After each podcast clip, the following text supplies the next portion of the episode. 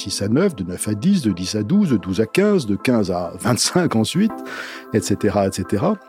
Et en même temps, chacun de ces élargissements a eu une dimension à la fois économique et politique très forte.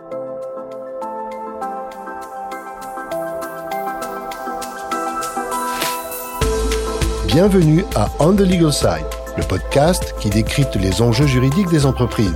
Je m'appelle Philippe Durand, je suis avocat associé chez Auguste Debouzy. C'est ici, au cœur du cabinet, que je tends le micro aux experts qui le composent pour avoir leur regard sur des problématiques déterminantes pour les organisations et les dirigeants qui les accompagnent au quotidien. Bonne écoute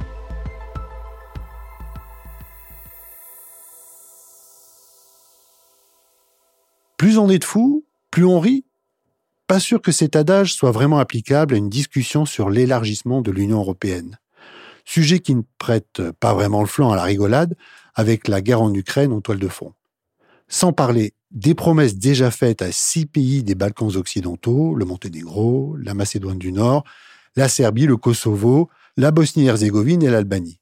En fait, la question posée de l'élargissement éventuel de l'Union européenne à 35 pays, Ukraine et Moldavie incluses, s'ancre pour beaucoup dans des considérations de politique internationale et de sécurité.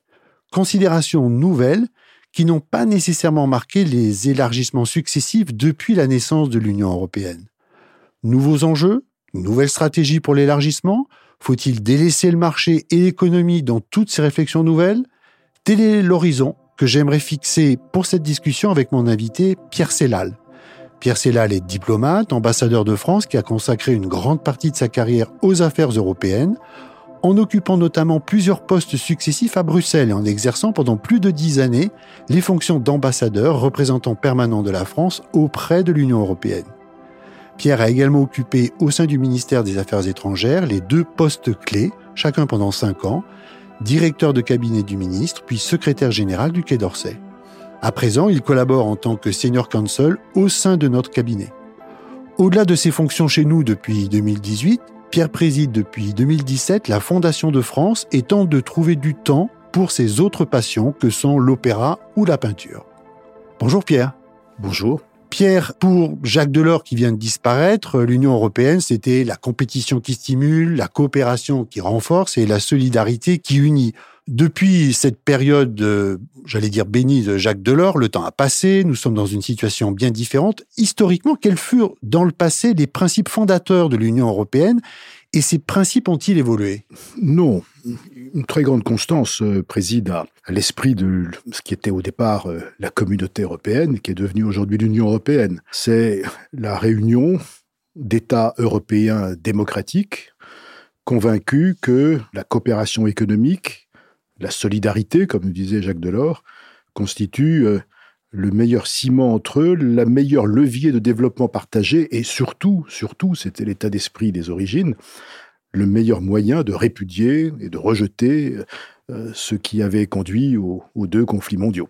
Et intrinsèquement, Pierre, est-ce que vous diriez que l'élargissement de l'Union européenne était déjà dans l'ADN de l'Union européenne dès 1958 oui, dès lors que le traité de Rome souligne que tout État européen a le droit de demander l'adhésion à la communauté européenne ou l'Union européenne. Le fait de s'élargir est à la fois quelque chose de très banal, puisqu'il y a eu plusieurs élargissements successifs. L'Europe est passée de 6 à 9, de 9 à 10, de 10 à 12, de 12 à 15, de 15 à 25 ensuite, etc., etc. Et en même temps, chacun de ces élargissements a eu une dimension à la fois économique et politique très forte. Alors, Pierre, quelles étaient euh, traditionnellement les conditions j'allais dire techniques de cette procédure d'élargissement, c'est-à-dire les conditions posées pour qu'un pays puisse être candidat et devenir membre de l'Union européenne? C'est ce qu'on appelle, je crois, les principes de conditionnalité, en fait. Oui, il y a eu un effort de définition de ces paramètres, et euh, en gros, il y avait trois catégories de critères. Le premier, ce sont des institutions démocratiques. Euh, deuxièmement, c'est une économie de marché. Et troisièmement, c'est une volonté politique de reprendre l'acquis. Un pays candidat n'a pas le droit de faire le tri entre euh, les catégories du droit européen, ça je veux bien le prendre, ça je ne le veux pas. Non, il faut une volonté politique de reprendre l'intégralité de l'acquis. Ce sont les trois grandes catégories de critères euh, dits, euh, dits de Copenhague.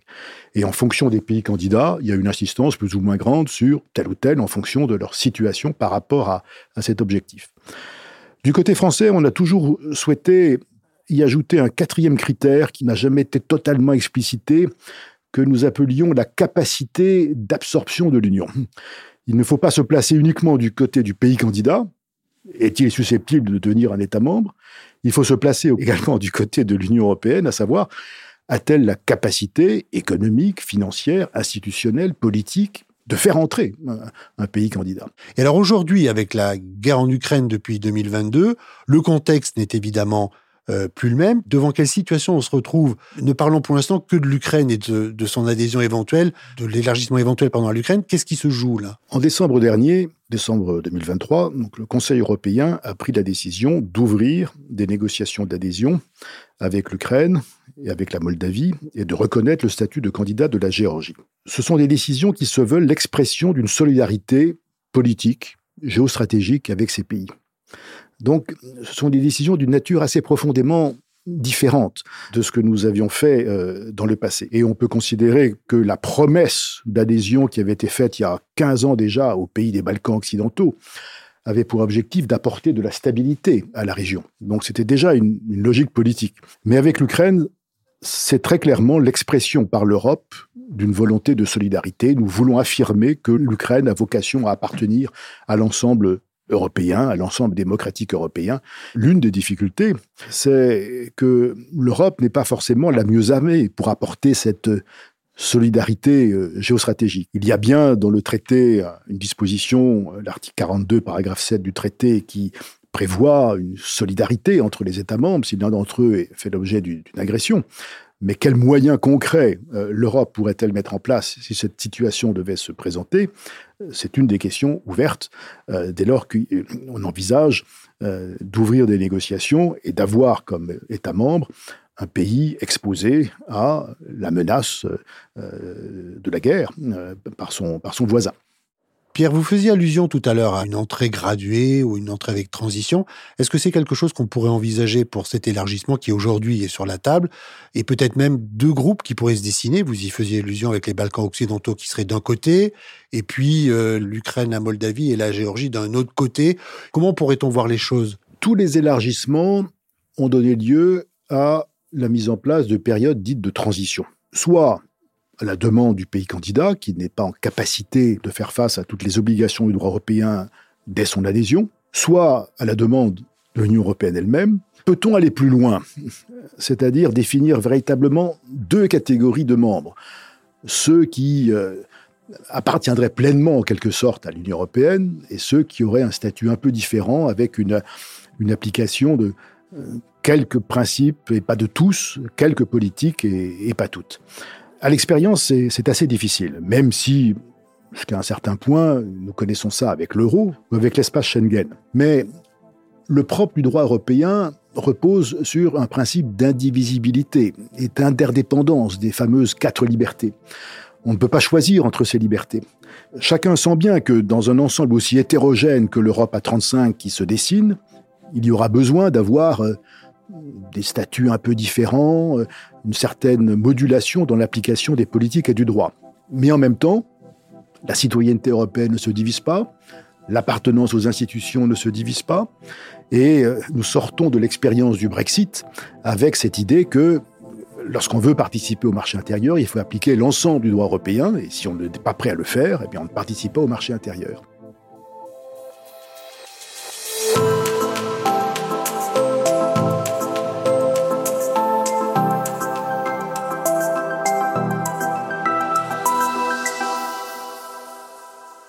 Pierre, il y a un point que j'aimerais évoquer avec vous, c'est l'Ukraine, et notamment l'enjeu économique qui euh, est sous-jacent à cet élargissement, qui fait aussi d'ailleurs peur à certains, parce que l'Ukraine, pour être un peu trivial, sur le plan économique, c'est un gros morceau.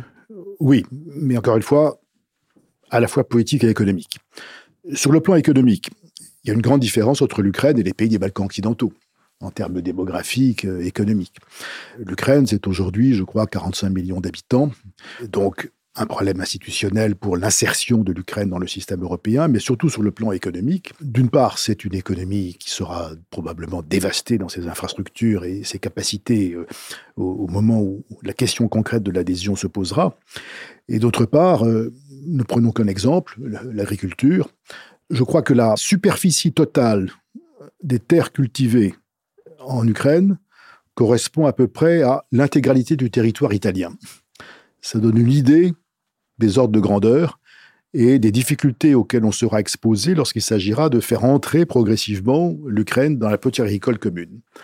De manière encore plus précise et concrète, cet élargissement à venir, à règle inchangée de la politique agricole commune, signifierait que tous ceux qui sont aujourd'hui bénéficiaires nets de cette politique agricole cesseraient de l'être euh, dès lors que euh, euh, l'Europe serait élargie à l'Ukraine et à la Géorgie. J'ajoute, sur un plan économique encore plus général, que si on intègre les Balkans occidentaux, le revenu moyen des pays des Balkans occidentaux est inférieur à la moitié, à la moitié du revenu moyen européen d'aujourd'hui. Or, je, je, reviens à la politique agricole, ça signifie que les deux grandes masses du budget européen, en gros, aujourd'hui, c'est 32-33% pour la politique agricole commune, 32-33%, une masse équivalente euh, pour ce qu'on appelle les dépenses de cohésion. Les pays nouvellement adhérents seraient les principaux bénéficiaires, voire même les bénéficiaires exclusifs de ces deux politiques. Ça veut dire qu'il s'agira pour les États membres existants, qui devront, ne l'oublions pas, ratifier avec leurs parlements nationaux et parfois par référendum euh, l'arrivée des nouveaux membres, ça signifie qu'ils devront aussi accepter de se priver des ressources qu'ils tirent aujourd'hui du budget européen. Sauf s'il devait y avoir un accord pour augmenter massivement le budget européen, mais ceci euh, s'exposera à d'autres difficultés de la part de d'autres pays. Ça laisse augurer de belles discussions politiques et économiques.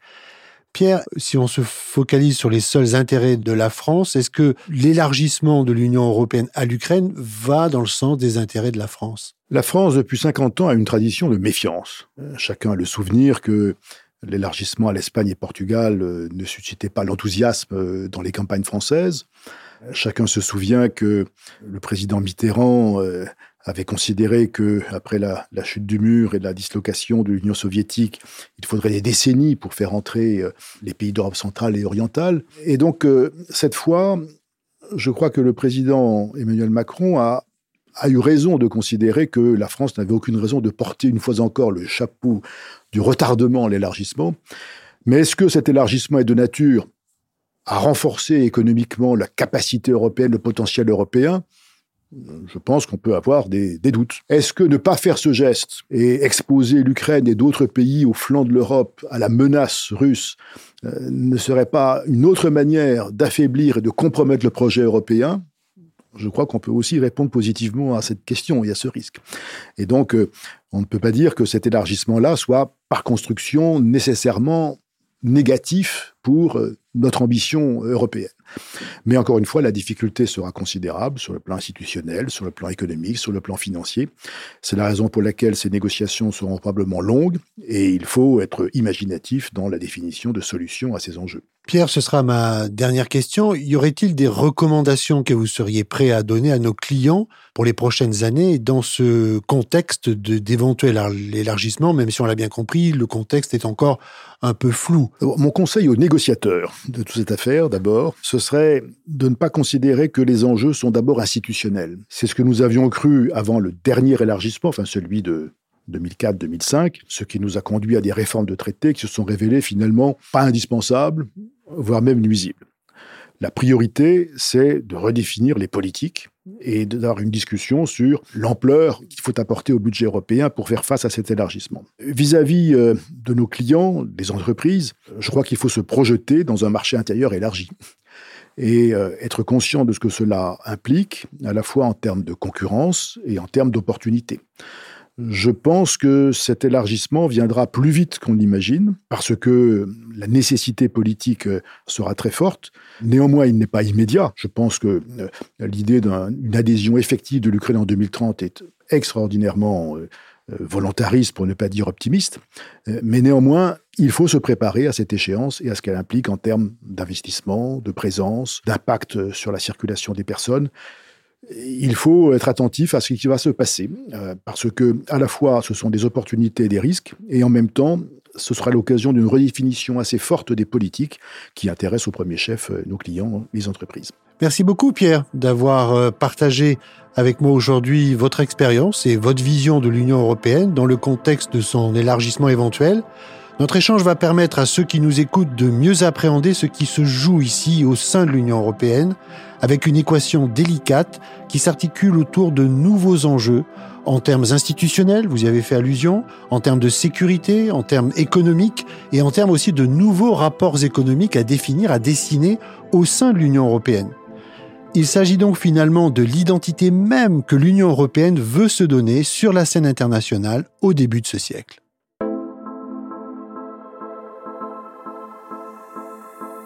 Vous venez d'écouter On the Legal Side, un podcast signé Auguste Debouzy. Un grand merci pour votre écoute. Pour être notifié des prochains épisodes, n'hésitez pas à vous abonner depuis votre plateforme préférée. Pour découvrir le cabinet, ses équipes et ses actualités, rendez-vous sur le site www.auguste du 6 debouzy.com ou dans la description de cet épisode.